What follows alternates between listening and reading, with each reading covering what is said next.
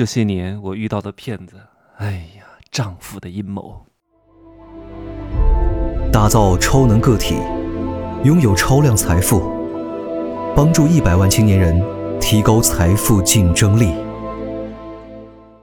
Hello，大家好，我是真气学长，现在是二十一点零三分哈。哎呀，刚刚结束了两个小时的学习，我每天其实没什么太多事情，我就做两件事。各位，两件事情也是我经常讲的一个理念：投资大脑。投资身体，我下午做了一个小时的 SPA，我每一周都要去做 SPA。我一到那个养生馆，一充就是一万块钱啊，然后找人家给我按摩推拿，三个人帮我一块按艾灸、刮痧、什么泡脚之类的。我怎么高中就开始养生，然后投资大脑，然后大学就从小学啊不是小学啊，初中开始看家庭医生，大学开始在图书馆看社会心理学呀、大众心理学呀。然后社会行为学啊，消费者行为学各个样的书籍，然后有了这么多理论，然后大学毕业之后呢，我大学就在呃工作，在电视台上班嘛，当主持人，当模特啊，接商演比赛。我大学就获过省市啊，还有国家的奖项，啊，不是冠军就是亚军，还挺，哎呀，不能讲自己挺厉害的哈。好，来，但是哈，哪怕是像我这样相对来说装备比较齐全的人。也在这么多年当中遇到了很多的骗子，太多的骗子。毕竟那些都是书上看来的，理论要结合实际，看的再多没做过，你照样圆还原啊！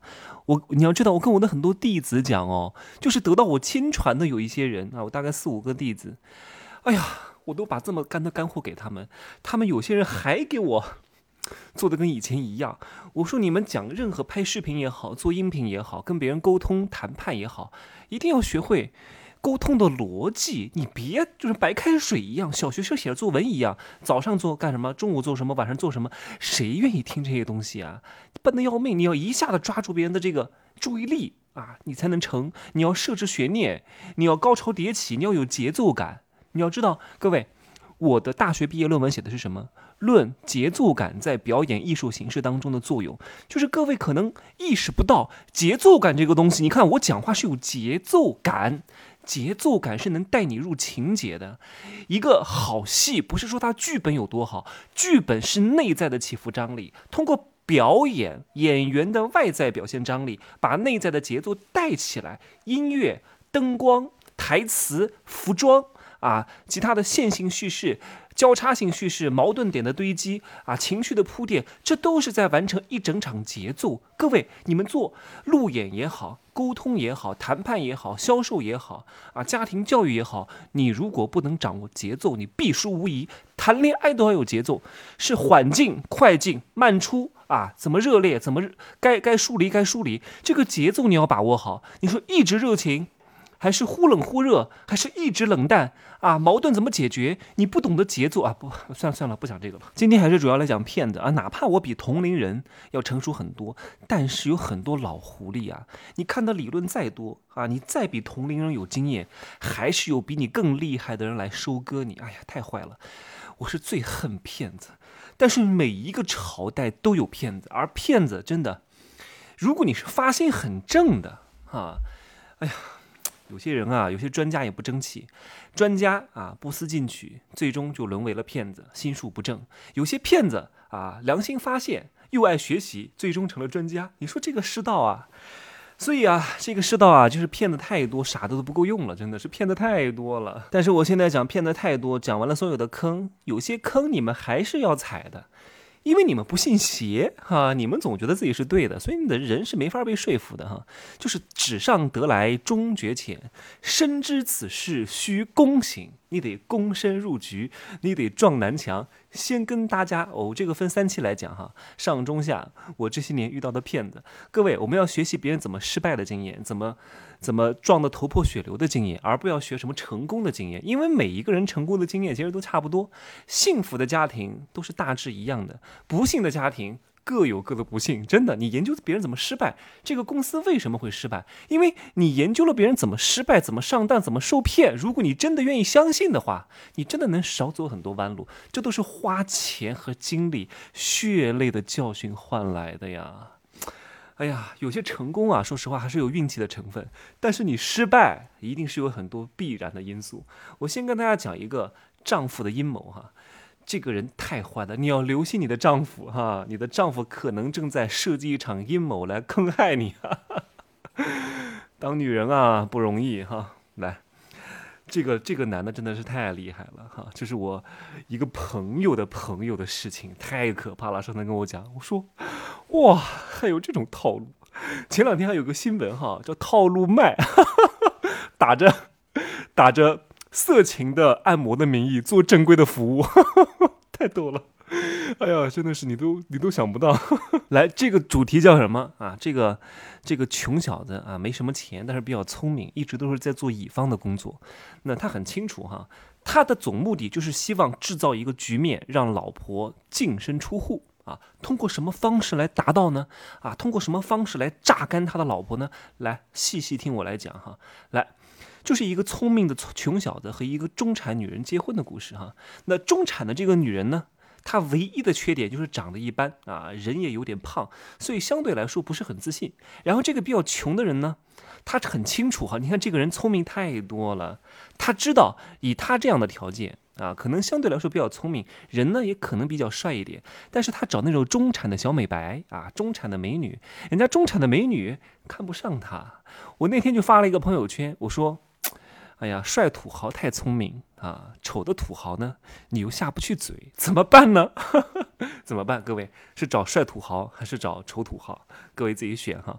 所以这个小的他也很清楚哈，找中产的小美白难度比较高，所以。他就换了一个方式啊，他找了一个家庭条件比较好，但是长得很一般的人啊，这样结婚的性价比是很高的。然后最好找那种岁数大一点，然后家里催婚的，因为女人到了三十岁之后，生育年龄、生育的价值直线下降啊。她跟男的还不一样，男的到五十岁这个精子还能用，女的不一样啊，女的年龄越大，生育的价值就越低，所以这个女的。长得又一般啊，家庭条件还可以，然后父母又逼着结婚的，自己也知道自己外在条件不是很好，着急呀。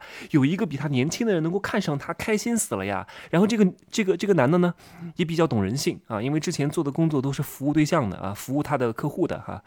很知道怎么去为对方提供这些情绪价值，也就一句话啊，知道怎么哄女人开心。蠢女人呢，还特别喜欢听对方讲什么情话。哎呀，我爱你啊，老婆啊，我给你送花呀，我去接你啊，满足对方的情绪价值啊。蠢女人天天就在乎这些东西啊，天天就是啊 沉溺在所谓虚幻的爱情当中啊，从来不为生活发愁，从来不考虑对方的实际情况。我昨天还发了一条朋友圈，我说一个男的，哪怕他再高。再帅再长啊，只要他口袋空空，时间一长啊，你一定会啊看透他本来的面目，一定会看透他所谓的洗脑，一定会看透他所谓的各种各样的小聪明，因为最终他没有给你提供真正的生存价值。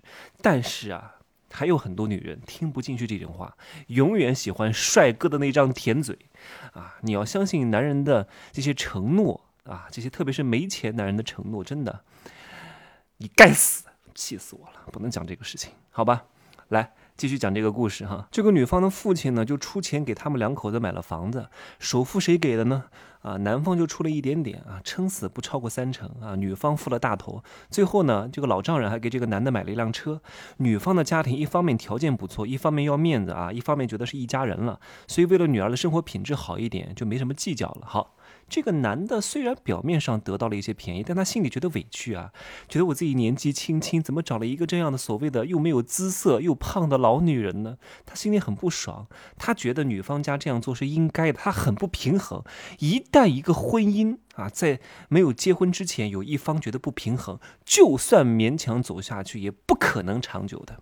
他一定会觉得不爽。就像你找一个比你弱的男人，你刚开始，哎呦，我就委屈委屈下嫁了吧？你现在有这种感觉，你以后这个感觉一定会放大，真的。因为真的，你看这个男人，他现在发展的不好。如果你又不是慧眼识珠，你大概率看到都是渣男，那大概率都不可能以后发展的越来越好的。他不是潜力股，你以为你是投资人呐？大多数蠢女人是不具备这样的战略投资眼光的，她只能找比她更弱的男人啊，就是这个道理。更弱的男人以后只会越来越弱，只会拖得你们家庭深陷泥潭啊！这就是我送给各位的话。这个老婆相对来说还是比较贤惠的啊，没有什么毛病啊，除了长得一般啊，胖一点，其实没有什么毛病，本本分分的哈。然后怎么办？这个男的开始挑事儿了，他得找事儿啊！他开始对他老婆冷暴力啊，羞辱。然后呢，这个老婆相对来说比较老实，应该就是那种啊，家庭比较本分啊，书香门第出身，然后他不好意思对外面讲啊，就一直在忍忍忍忍忍，然后这个男的就变本加厉的嘲笑这个女的啊，说她工作能力又不行，长得又丑又肥，然后只能靠父母，把她贬得一无是处，各种 PUA 啊，真的各种打压，各种 PUA。男的目的是什么？就是为了把这个女的心态搞崩溃掉啊，然后保留好她哪一天忍受不了对她发火的证据，把她录音录下来，然后。等哪天对簿公堂的时候，就说这个女的精神有问题，太坏了，种种设计哈。经过了几个月的这种冷暴力和羞辱，女方心里一定会很脆弱。我相信听我节目的女人一定会有这样的感觉，啊，被男人看不起呀，被男人嫌弃啊，心理失衡啊，不受关爱啊，这个时候心里非常脆弱。如果这个时候有一个小鲜肉，有一个比他更优秀的男人出现在我跟前，对我更好，我一定把我的心全部给他。哈哈哈 所以重头戏就来了哈，这个男的知道这个女的啊，经常去哪个健身房，然后就花钱找了一个小帅哥啊，然后就非常明白的跟这个小帅哥讲，希望他去勾引他老婆啊，目的就是为了挣钱，如果能够挣到钱，他们两个分钱，不行的话就找别的人。这个小帅哥觉得。嗯，这个买卖挺划算的哈，又有女人泡，又有钱赚，不亏呀。泡妞的这种经费，还有他与这个女的这个老现任的老公报销，所以失败了没关系啊，反正该吃该吃，该喝该喝了啊，也也挺划算的哈。又有女人泡，又有钱赚啊，泡妞的经费还有人报销，你说这个生意多好，对不对？好，一方面是这个这个女人她原来的老公啊，也也就是现任的老公持续的冷暴力，另外一方面，你看。